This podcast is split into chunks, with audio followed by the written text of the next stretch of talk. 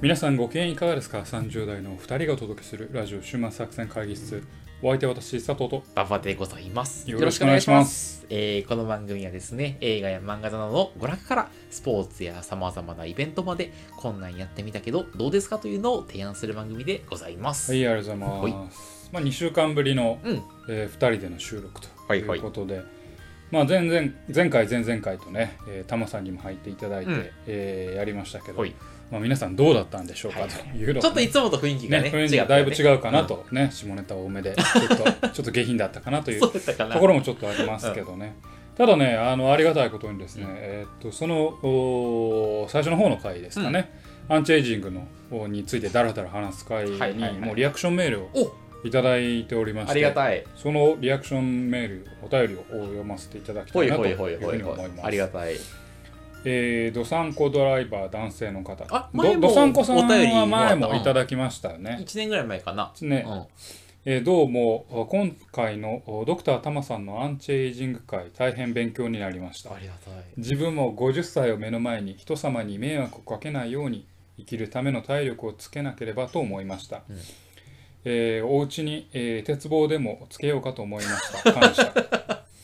えーまあ、そこで皆さんに質問なんですけど食事についてどんなことに気をつけたらよいおかお考えてもらえなかないかと若い人より油物を取った方がいい 良いなど聞いたことがあるので料理について会議をしてもらいたいはいです、はいはいはい。それがダメでしたらみんなでできる簡単ルールのゲームはありますか、はい。えーこれからも楽しんでた配信続けていただけるように思っているとサンコドラバーでしたしたっけねとありがとうございます。とうことでいつもありがとうございます、はいということでね、はいあのータマさんい初回初回じゃまあないでですけどうん厳密に言えば、そうやな。うんタマさん企画会はい。ねアンチエイジング会。アンチエイうんジング会でリアクションメールがありがたい。ドサンコドライバーさん50歳をも目の前にっていうことで、こういうなんでしょうね40代後半の方も聞いてくださってそるうんでですすねな、ほんまな。うん、我々はあらゆる人の心に刺さるんや な自信がついたわ、いわゆる年代の人 な。うん、そうね、えーただ食事についてどんなことをということで食事もう我々本当いよいよ健康番組に足をえ、踏み入れて佐ま藤さん、すけど、筋肉をさ、つけるときなんか食事気をつけてることとかあんのいややっぱまあいわゆるプロテイン食というかタンパク質はいはい食とはいはいいうはいかいやプロテインを取ってなくてうん。あの前も言った通り腎臓にあのあー影響がある気がするかうんらうんうんうん。あなのでえーささみとかあ納豆と豆腐とかー。そうへえ。いうのを食べたりしますはいはいはい昼ご飯はもうそれだけみたいなあ炭そう水なん化や物抜いてみあーたいなけど僕まその真面目なトレーニートレーニーねうん。はいじゃないからうんその程度ですはい。けどももっと踏み込んだ話をどさんこさんは聞きたいということだと思うん面白い面で白い面白いそれはもうドクタータマを聞こうか。あいつに聞こうんあう。いつに聞いてあのお答えさせていただこうかなそうしましょといううふうに思いましょう。ちなみに、あの、私側はですね、あはいのアンチエイジングを最近ちょっと頑張っておりまはいしはいはて、い。あの、逆に食べない。ああで断食っていうのを断やって食ねま、す接は触いする。そう36時間断食とあかあやるとなんかねいいら一しい日半。そうそうするとアンアンチエイジング的にはいいらしいようんねということではい、まあ結局でも答えはもうどさんこさんのお便りの中に書いてるんですけどあね。なんて書いてあ家っに鉄棒をつけ ると。それですよやっぱり。やっぱり答えはそこたにいもうや変なあやる。つだけやでそれやるのそこに答えははもうあるんです。家に鉄棒あったらドン引きするよ動線の中に筋トレが潜んでるんですそれが最高なんですよドン引きだわほんまにいやそこそこがね非常に大事なことなんではいはいはいねはいまあ今日もあそんな感じでね、はいまあ、今日2人の回なんでああの 前回前々回とテイスあのテイスト変わってねてか元に戻って戻り戻ってはじっくりいね話をしたいと思いますんでそうしましょね、えー引き続きごご視聴ください、はい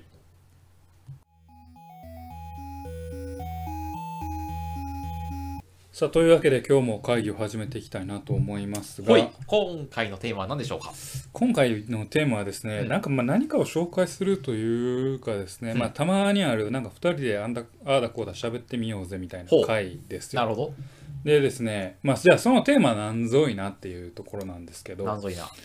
あのー人を食らうものとの戦いほうそれを描く作品のパターンについてああだこうだ喋りたいなってなるほどいうの出ましたね佐藤さんの頭にあるそのパターンを紹介パすタるーンやをつ紹介するうパターンを、まあ、紹介するというか議論をしたいはいなっはていはいはいいうはいので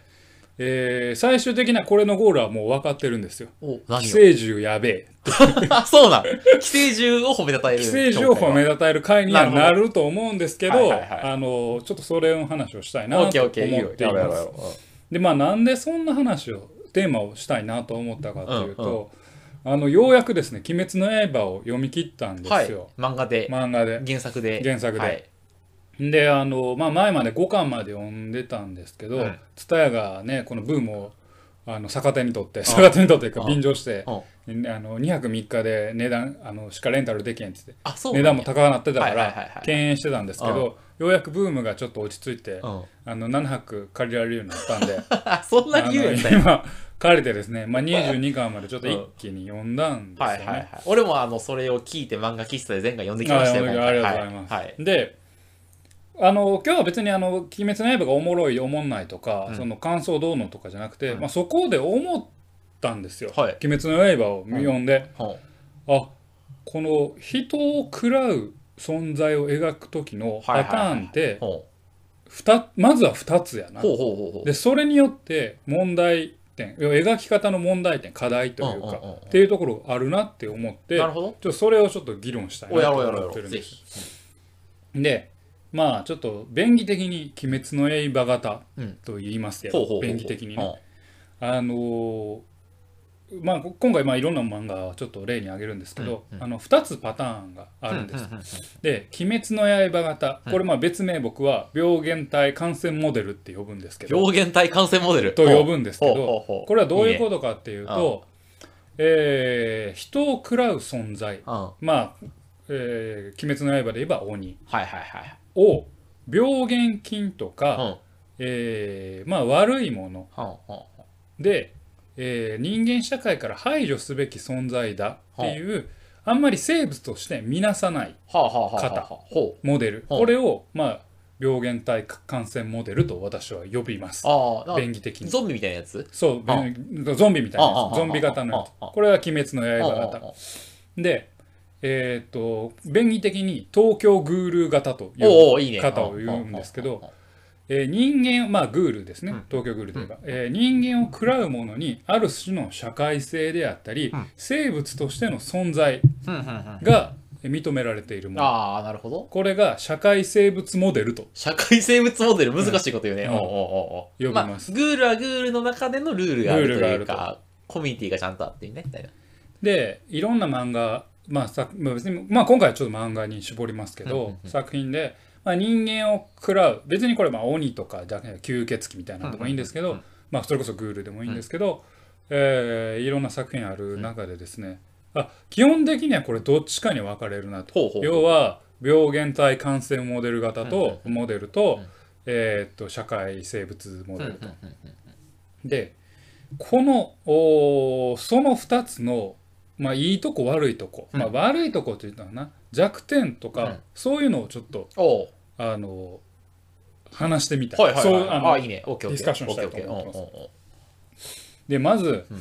あのまあ、鬼滅の刃型というか、うんうんうん病原体感染モデルの話なんですけど、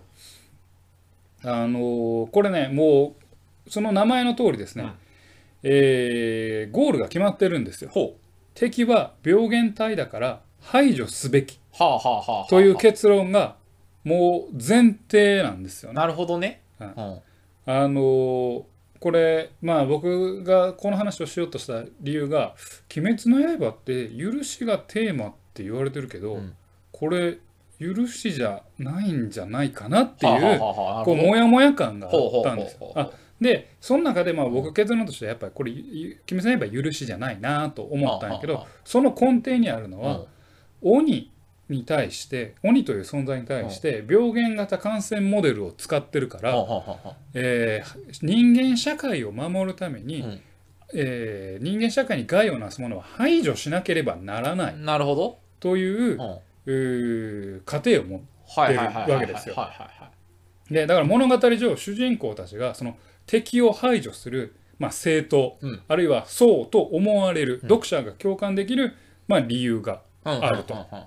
でだからあまりこう鬼に対してコミュニティ感とかうん生活感っていうのを描いていかない、うんまあそうやな、確かでにすな。よねうんで、えっ、と、まあ、主人公は、要は治安維持組織の人間として、はいはいはいはいはい。えーそういった、まあ、要はお医者さんとして、ウイルスバスターやな。ウイルス、うんウイルスを排除していくはいっていう物語作品になっていくと。なるほど。で、これが僕ですね、あの、この後に紹介する、うんえー社会生物型との対比うんうん、で、鬼滅の刃が許しをテーマにしちゃったところの弱点かなと僕は思ってほるんうですほうよ。ほうほうほう。というのもやっぱり許すっていう行為うんうんで相手に対してある種の生物も要は存在として認めていないと起こり得ないとあ思うんあですよまあね、相手には相手の言い分と言いういか分があるうんでそれに対して言い分があって自分たちにまあ脅威をもたらすけれどうもんそれを許すんだよっていうのはいはいはがい多分許しだと思うんでなるほど。すでうん社会生物学モデルうんうん。のうー漫画はえー東京グールとか、はいまあ、あとあげるんですけどあの約束のネバーランドみたいな。っあ、ああー、はいはいはいはい。なるほど。ていうあーあ鬼とか人間を食らう存在がある程度の社会コミュニティを作ってうんい生きようとしているーあーうんそういったところで許しがテーマになるのは僕はありえると思うんですよまあ、ある種対等な感じなのね。対等な感じうんうんそう人間と。要は人間を食うだけで社会生物学モデルはイデオロギーの対立をあー、描くんですよねはいはいはいはいはい。それがあくまでイデオロギーの対立が人間を食う自分たちに害をなすイデオロギーを認められるんですうんかうんどうんうんうですかっていうその課題がテーマはいはいはいなんだだけどそれは相手を生物として認めてるから許す許さないが多な分るほど問題になりうるんはいしはいはいはいそこの許すってことに尊い価値が出るんですけど「なるほど。鬼滅の刃」は実は許しは持てないんですよ。まあなぜならばも殺うしてるからな。前提とししてそいつらを排除するっていううん感染型モデルを取っちゃってるもんだからはいはいはいはい。あの許しは多分、えー違うんですよね。まあ、でひ、ひ、彼岸島とかもそうやな。そう、ん彼岸島はまあ論外だけ ど、なんでやね。まあ、彼岸島の方が実はもう少うしん社会性を持ってるんですよ。ああ、まあ確かに吸血鬼にちょっと共感できるもんな、そうあれな。あの、まあ、まあのね、で、そうです、その話をしてて、だから、ここが僕、あの鬼滅の刃の良さ、良さというか、えーっと、感染型モデルの良さは、敵、味方がクリアなのはいはいはい。でうんうんお主人公側は要はお医者さんだから、う感染する病原菌を排除すればんなるほど。いいんですよっていう、うんうんうんそれが物語のゴールですよっていなうるほど。めちゃくちゃクリアなんですよ、はいはいはい。だから少年漫画向きだし、うんえー非常にシンプルあなあ、んそうですかよね。それは確かにそ視うだね。わ点かりがやすいね。うんだけれどもそれに「許し」っていうテーマを入れ込もうとすると、うんめちゃくちゃ本当は難しいまあ、要はキリスト教 VS イスラム教みたいになっちゃうよね。その、社会モデルになると。あそうそ社会生態モデル型はそう、キリスト教対、まあ、イスラム教でありうんキリスト教であり仏教であり、のうん違う概念のぶつかり合いだけうんうんど、うん病原菌か感染モデルはあ医者対医者対病原菌ウイルスだよな。あウイルスはいはい。なるほど。オッケーオッケーだからそこがあの許しを描くには足りないうんうんうんなるほどね。であのーと思いましたです「鬼滅の刃」がねちょっとまた難しいなと思うのはですね、うんあのこれねちょっと私今比較対象に挙げるのがね、ジョジョなんですよほう。ジョジョの3部まではいはいはいはいはい。で「ジョジョの3部」までっていうのは、えー、とディオと、まあ、ジョースター家の因縁を得られるんですね、まあ、ディオはまあ吸血鬼ですよ最終的には、で自分の血を分けたものをこう増やしていく、うんうんうんでっていう感じまあ言うたら病原菌モデルうんまなんあですよ、まあ、これそうや実はなね、。確か病原菌モデルででもここがちょっと面白いなと思うのは、うんジョジョはあくまで支援としてジョあのディオを倒し倒そうとするわけですよ、うんジョータロウにたちは、うんうんうんうんでも、あのー鬼滅の刃はうん組織に属して、えー鬼物事務山を殺そうとするんあであすよ。個人的な恨みというよりはってことね。そうそうあ、まあ、こ動員は個人的な恨みなんだけど、うんうんうんうんえー組織に属して殺そうとするわけよ、で「鬼滅の刃」の場合は、えー感染型モデルを取っちゃったもんだから、うん社会から異なる社会に害をなすマイノリティを排除せよっていううんうん大きい枠組みになってしまうんですよね、あの物語って。ははははははははははだから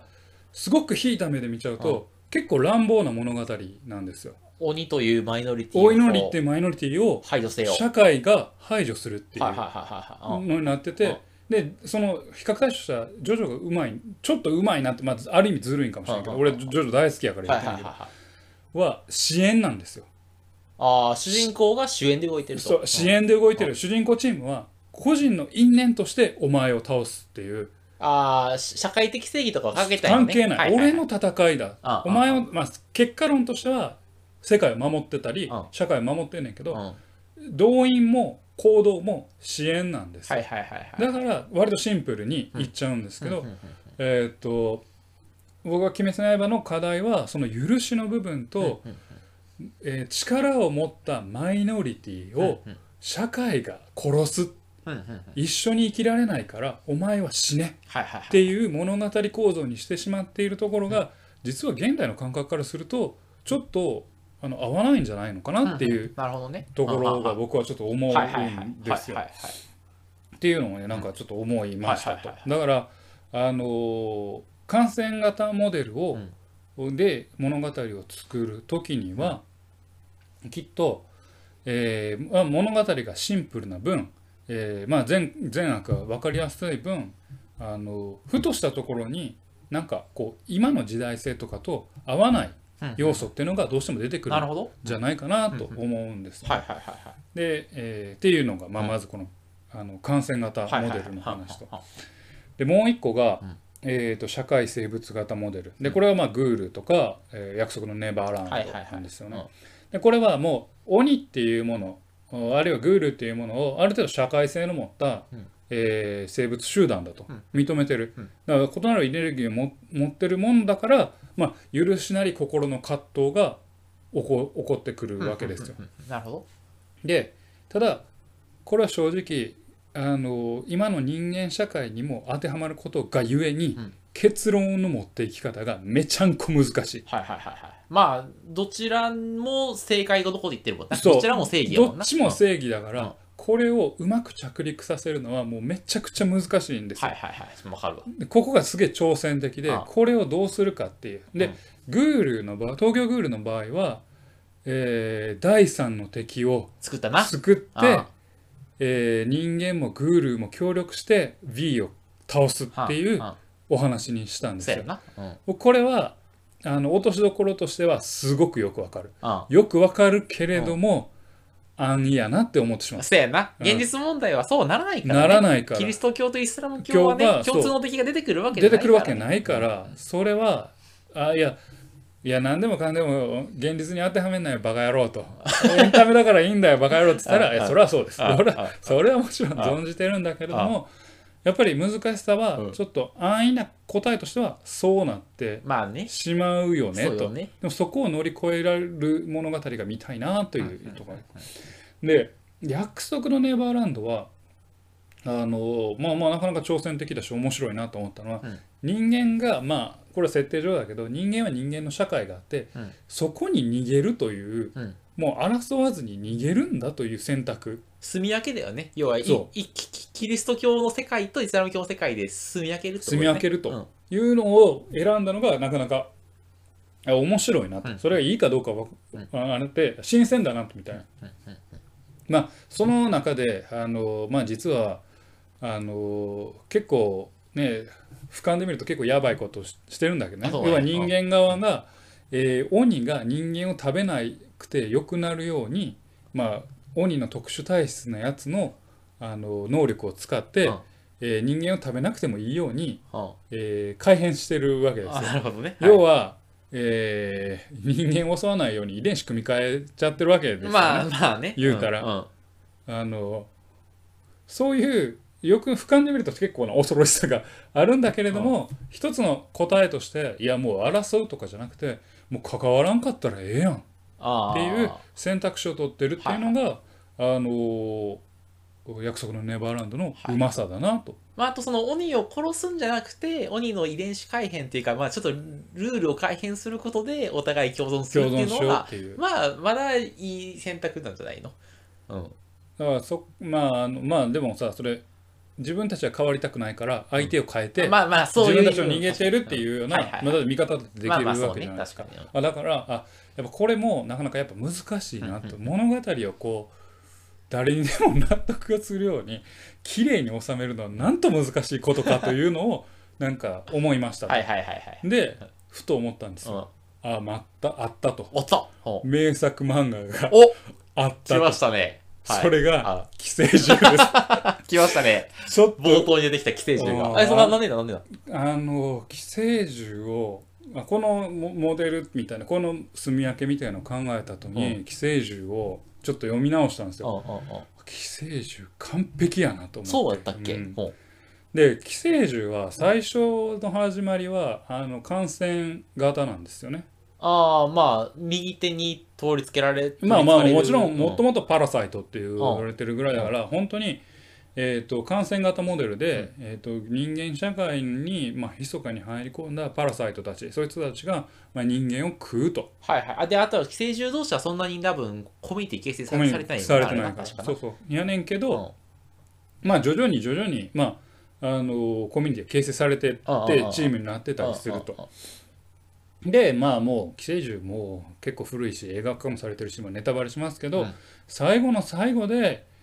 えーっとまあ当時の時代背景もあるんでしょうね、人間こそが寄生獣だっていう、うん今まで読んでた人たちの価値観をガラッと変えてしまううんはいはいはい。セリフもあるとなるほど。要はえーっとこの感染型モデルで言ってるから寄生獣イコール悪はいはい。あいつらは敵だとうん言ってて言ってた頭にしといて主人あのうんうんあの読者をうんうんうんそっから視点をガラッと変えてうんいやお前たちこそが人間こそがえー、と寄生獣うんなんだって言い切うるんしかもそれを言うのが寄生獣側に立ってる人間ってはいいうはいはい。なるほどっねて。いうので価値観をガラッと変えさせる、うんこれは例えば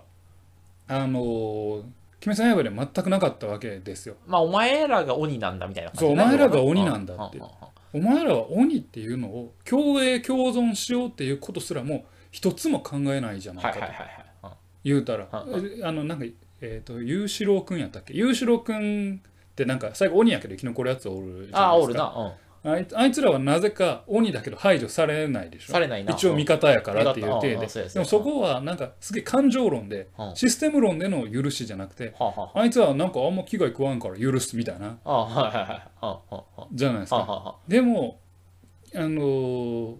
共栄共存も考えないまうんうんまうん一方的に排除しているお前たちほうほうそれが人間だってはいはいいはいうこうガラッと価値観を読者の頭を揺さぶるような価値観をバーンって見せるそれが寄生獣のうまさはでいはいなるほどねその上でよ、うんその上で最後の最後にまああの途中のセリフもあるんですよあのえーっとね田宮涼子っていう、まあ、寄生獣パラサイトのやつがうんうんうんあのがパラサイトは非常に弱い存在なんだと、うん人間っていうのはとても強い存在だと、うんうんいや言ってた言ってた一見するとパラサイトって人間ばっくり食えるし、えーどんな擬態もできるしめちゃくちゃ合理的で賢いし、うんって思うけどいや非常にひ弱な存在なんだと、でそれがもう一回強調されるのが一番最後に主人公があの後藤かな敵を倒して、うんえーさラスボスを倒してそのそれでも生きようとするそのパラサイトの存在、うんそれが非常に弱々しいんだけれどもあんだけ強かったのに弱々しいんだけれどもっていうそのなるほど存はいは在いそれでちゃんといやこいつら人間食ってるけど弱い儚い生物の一つりでは一つでししかないんだっていうのをちゃんと印象づけるなるほそして最後にこっからがやっぱすごいなと思うのはあの主人公はまあ強盗を殺すわけどあですよああそれでもねと人間はやっぱり何かを食って何かを殺してあ生きてるんだっていう罪を背負ってああはいはいはい僕らは生きているんだっていうはのを主人公に納得させるうんと、まあ、これ一つの答えでうん別にそれがいいも正しい正しいも間違ってるもなくいはいてはい一つの答えとして作中で提示すうるんなるほどで最後の本当に最後の最後であの人間対人間、まあ、人間の犯罪者対主人公うんっていう構図にしておいて、えー最後人間の価値みたいなところうをんこうバーンと出してなるほどこれってまず感染型モデルを取っているんだけれどうんもちゃんと視点を変えながうんら要は社会生物学モデルだったら視点が2つあるからうん簡単にできるわけうんうんよ。グールの視点えー人人間間のの視視点点ってできるけどそれがあの感染型モデルは難しいねんけうんど感染型モデルで寄生獣はそれをやってのけてはいはいはい。ある種の罪は人間を背負ってでも生きていくんだうんいかな生きていくその腹をくくって生きていくのが人間なんだっていうなるほど。作中の中の答えを出しているほう寄生獣は完璧な漫画です。なるほどですな。っあて、いうことをそういう話したかった。なるほど。はいはいはい。あ、だからあれだよね、その、他者を傷つけるということを受け入れて生きようってことだよね。そうそうそ要う、はねそれは,、はいはいはいお前は人を傷つけて生きてるんだよと、はいはい。それに自覚的になれよななるるほど。んだ。だよっていう、はいうんその視点はいはいはい。だからきあのー「鬼滅の刃」ではほぼなかった視点はいはいはい。なるほど。なんですよ、なるほど。俺ね、あのね、あの、えっとね、ちょっと違う話していい、はいあちょっとそこから一歩進んだ気もするんだが、俺は、えっとね、鬼滅の刃はそこからもう一歩進んでいるんじゃないかって思ってあたんですはよいはで、えっとね、俺、鬼滅の刃のメッセージ、さっきそのマイノリティの話したけど、社会的な弱者であっても、気高く生きろっていうのが、鬼滅の刃のメッセージだと思うのね。で要はその、あの、鬼ってさ、気高く生きるのを諦めた人間なのよ。で、逃げてるだけで、に逃げてるだけで、鬼滅の刃は、えっとね、医者と、えっと、えーウイルスではなくて、えっと、気高く生きることを諦めた人間と、気高い人間っていう、両方人間なの。あれは両方い、とも。なるほどでいう人間同士の,、えー、とあの争いをあのおそらくやってるんじゃないかと思ってますと。で、なので、気高く生きることをやめてしまった人が成敗される話だ。うんで、俺はああれを読んでそうなのかなと思いましたと。で、なんかなんか人間同士のあ争いがあって争いって、はいはい、で、強者は勝って、強者は、あの、まあ、その罪を自掛けしながら生きるんだけど、じゃあ弱者はどうするのかって話があって、でも弱者は、弱者になったとしても、それでも気高く生きないといいけないんだと。その、あの、強者に対して、オうんラーっつって、あの、あの、ふあ復讐してはいけないんだ、みたいな話を、なんかしてるんじゃないかなと思ってて。なんか、炭治郎くんとととかもさ、要はそのマイノリティになってるわけじゃん。あの、はいはいか家族を殺され家族て殺されてでもあの子すごいさ気高く生きるじゃないうんなんかあのみたいなでなんかそういう風に生きたら幸せになれるぜみたいなことなんじゃないかなって思ったなるほどね、でも俺ねそれがちょっとあれなの気高く生きるって何っていうえっ、となんか相手に復讐をせずえっ、となんかその鬼になって気高く生きるってなんだろうって思うんですよね鬼になって鬼になってだって鬼になるというのがもう前提とあるやん人を食わざるを得ないっていうああまあまあまあうんうんだからそこにもう制度す構造上もそこに落とし込まれてるわけだよねはいはいはいはいうんうんうんあの気高くないから鬼に落ちたのかもしれないうんうんうんそれはわかるうんでもじゃあやっぱじゃあそうなると排除されるよねっていう構造になってるわけですうよんうんうんだから気高くないやつは排除されるっていうことになっえっとてない、ね、気今の高く生きよう、えっとね、なんかね、結局死ぬのが怖いとか、なんかその、えっと、えー虐げられたことに対して復讐をしようとして、みんなその、あの、うんお鬼鬼ににななっってて、実際にその復讐をははは果たそうとするとさ、うんでそういう人たちが、ああの、排除される話まあみたいな。けどそれってさいやいやそれ難しいのは要は鬼殺隊もやってるやんっていうえー、鬼殺隊自分たちの因縁で鬼っていうものは落ちたやつらだ死ねっていうまあそうね、そ共れには。共に生きるという選択肢もす全部与えずだってその裕四郎君で言えば要は生きようと思えば鬼も共同生活できるわけですよ。うんうんうんうん。でもな、あのな、鬼殺隊のな、そういう支援に駆られた人はな、最後全部し、あ、これ、ネタバレ、 あの、これ今から、あの、ネタバレそう、あの、ネタバ支レ援言いにます変よわられたや支つ援に駆られたやつは全員死ぬから。あーそうなってるのよ、あれ。いやでも恋柱とか別に支援に駆られてへんしいや、まあ、その人はちょっと別の話ですいけどやいやいやいやいやいやい やなんやったらあの風の人とか支援ぶゴリゴリやそうけやったどっけ生き残っとるあし 忘れたっけうん忘れたっけごうめ、んんちょっとちゃんとあれしないけど、でもなんか俺はそういう話なのかなと思って。えーなんかそのなんかどうかなえっとね、ななんていうのあの、なんていうのとても弱く弱い立場になったとしても、その、相手を一方的には虐げないんだっていう話。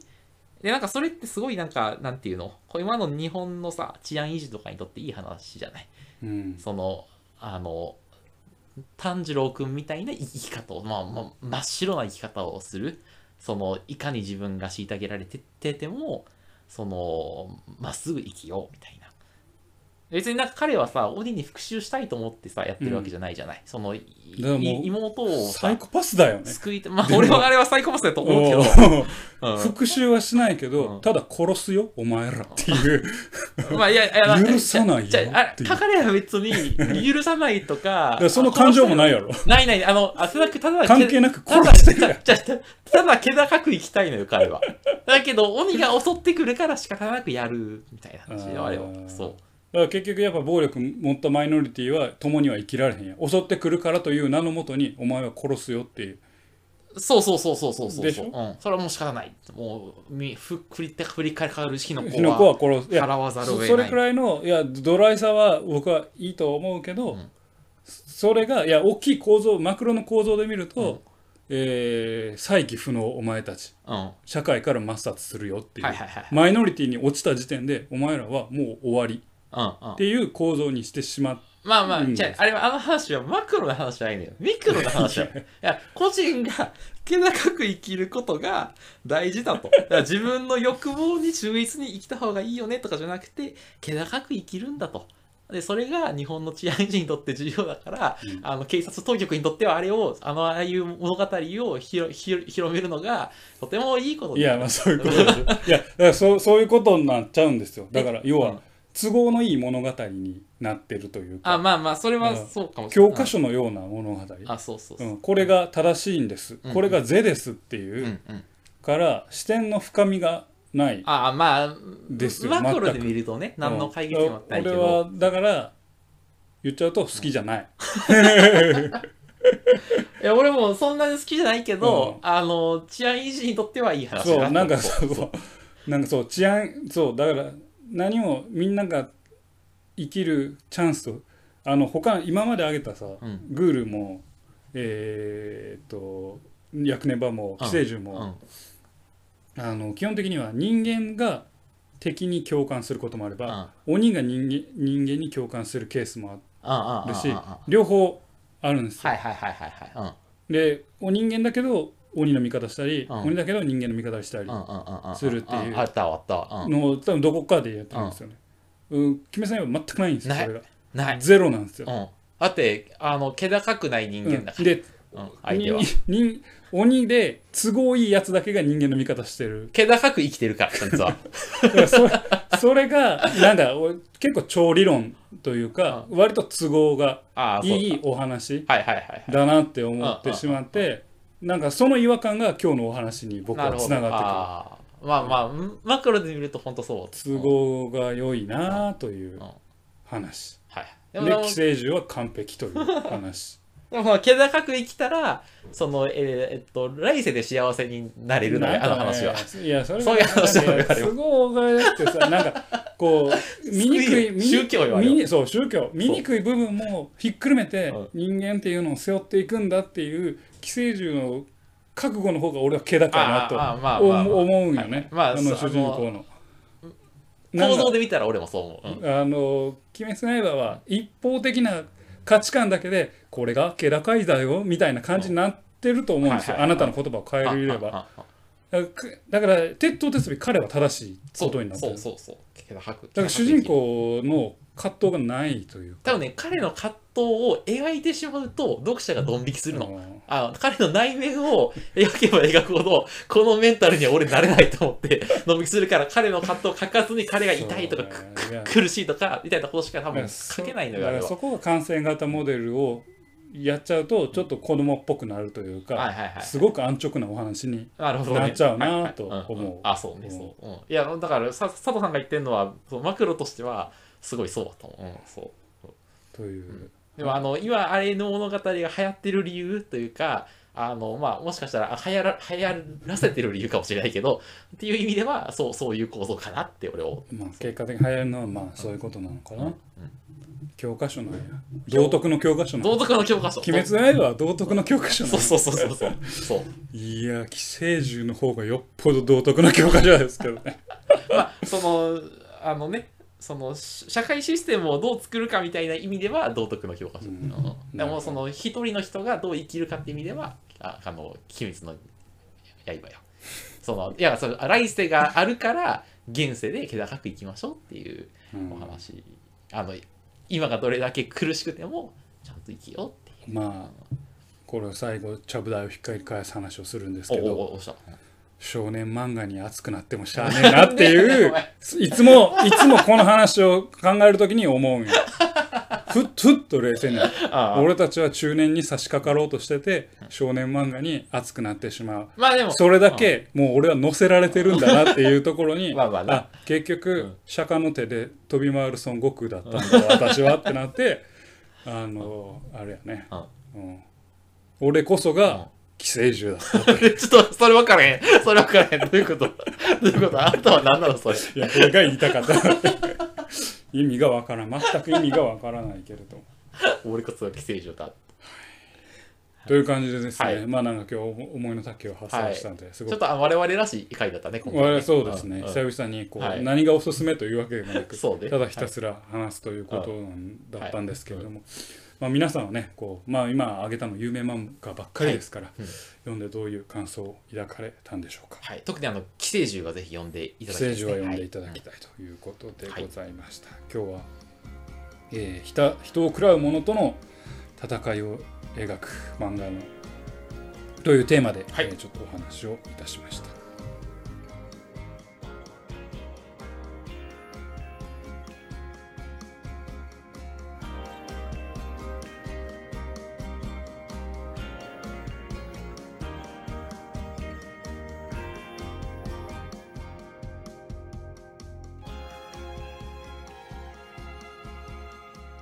週末作戦会議室へお便りをお待ちしております。お便りは、ポッドキャストのメモ欄に記載されたリンクよりアクセスいただき、収録作戦会議室ホームページ、メールフォームよりお願いします。またツイッターもやっています。週末作戦会議室で検索ください。お便りは Twitter にいただいても結構でございます。はい、はい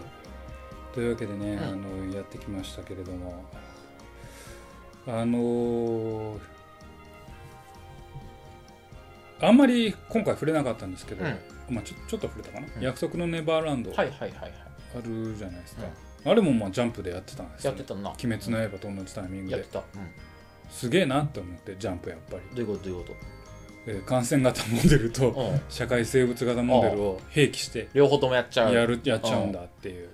確かに。うん今はあの、あれもやって、あ、でもあれはちょっとちゃうか。あの、呪術廻戦またちゃう呪か術。廻戦のいや読んでへんからでもあれはでもまたその佐藤さんのやつでいうそのああの、えー二項対立の漫画ちゃうかな、ああやっぱりね、うんまあ、呪いという人たちと、うんあの人間みたいな感じあわなんか割となんか第三勢力みたいなのが出てくるかもしれんけど、うんまあ、まあ第三勢力できたら第三勢力やっつけてみんなデートでやって なんか仲直りやねそれはちょっと安直なよ なちょお前まあまああそれをのな東京グールはそうやったとあれだけどなそううんまあまあかといってもう競技いや難しいなと思うよああいやそのポリティカルコレクトネスみたいなね話になるけどはあはさあはでじゃあ二項対立にしましたとああ鬼対 VS 人あ間あでもどっちも生物で社会性があってあえー親子がありああ命をつないでるんだよとあそれが一方が一方を破滅さ殺しましたあ終わりってなるあとあ興味受け入れられへんせやななっていうのもあるんですよそうね。だからやっぱ気高い人が気高くない 人を倒すのは大丈夫受け入れられる、いや難しいなと思うんですよあ。そうやな確かに今のこのいやそんなう世間に受けるとかじゃないお前がやりたいことをやれと言うんだったまあでらも天下のジャンプやからねまあそうやなああそれはまた難しいよな。うん批判があるやろきっとあれやっねてしまうと。ねうんなんかちょっと、まあ、ちょっと話脱線しますけどあああのデスノート書いてた大お場つぐみさんと、あのやべ名前忘れちゃったえっ、と小ば小原小畑さんおばた健喜介さんみたいな健健うん。あのが、えーと「プラチナエンド」っていうああはいはいはい。作品をやってて、んジャンプスクエアかな、うんうんうでん。最近完結したあんですよそうなんや。うん。あでネタバレしていいですあかもちろん。うん。あーまあやめときましょうあかやめとくの。うん。でもわ割とあんまいいエンディングじゃなかあったそうなのですよねうんあ結構思い切ったなとへえ。やっぱりこうスクエアジャンプスクエアって誰が読んでるのか俺あんま知らんけど、そうそうとして、うんうんうん。ある程度こう年齢層が高い人たちが読むようなやつっていうのはこうまあちょっとね、うん違う視点の回答といううんうんか、一方が一方をやっつけたとかうんうん一方が一方と和解したとかはいはいはいそういう視点じゃない視視点が書けるからいいなと思ってそのそんないろんなのがある方がいいななるほみたどいね。ううんんうんまあ別にたまにはね、そのあーショッカーみたいな人がね、あー買ってもいいわけやからな。そうそうそうそうそうんううん鬼物寺無惨買ってもよかったわけあでー最後な。す最後の最後 彼岸島とか今そうやもんな。なんか、彼岸彼岸島は東京、あの、ちょっと、彼岸島俺、彼岸島話をし彼岸島最高やろしすぎかな。いやいや彼岸島は俺あのあの2個モデルにも入れたくないほどの漫画、うん、あれは最高の漫画やからギャグ漫画やかギャグ漫画やからねだってあのミサイル食ってたからな鬼 パクーって食ってたら。パかクらリだったな。 どういうことやねんどういうことじゃんね、まあまあこういうふうにね、あるんですよは鬼を 何の話もう全然何も考えないままい。うん。とりあえず喋ってから考えるっていうああ自転車商業創業的な喋り方をするとああああたまに言葉が出てこなくなる言葉というか喋ることがなくなくななっるてくるうん。ごめんな、俺がちょっとあの、あの、ひ、えーひ、ああの、彼岸島の話をしてしまったせそういやで。な彼岸島は本当危険な 問題危険な問題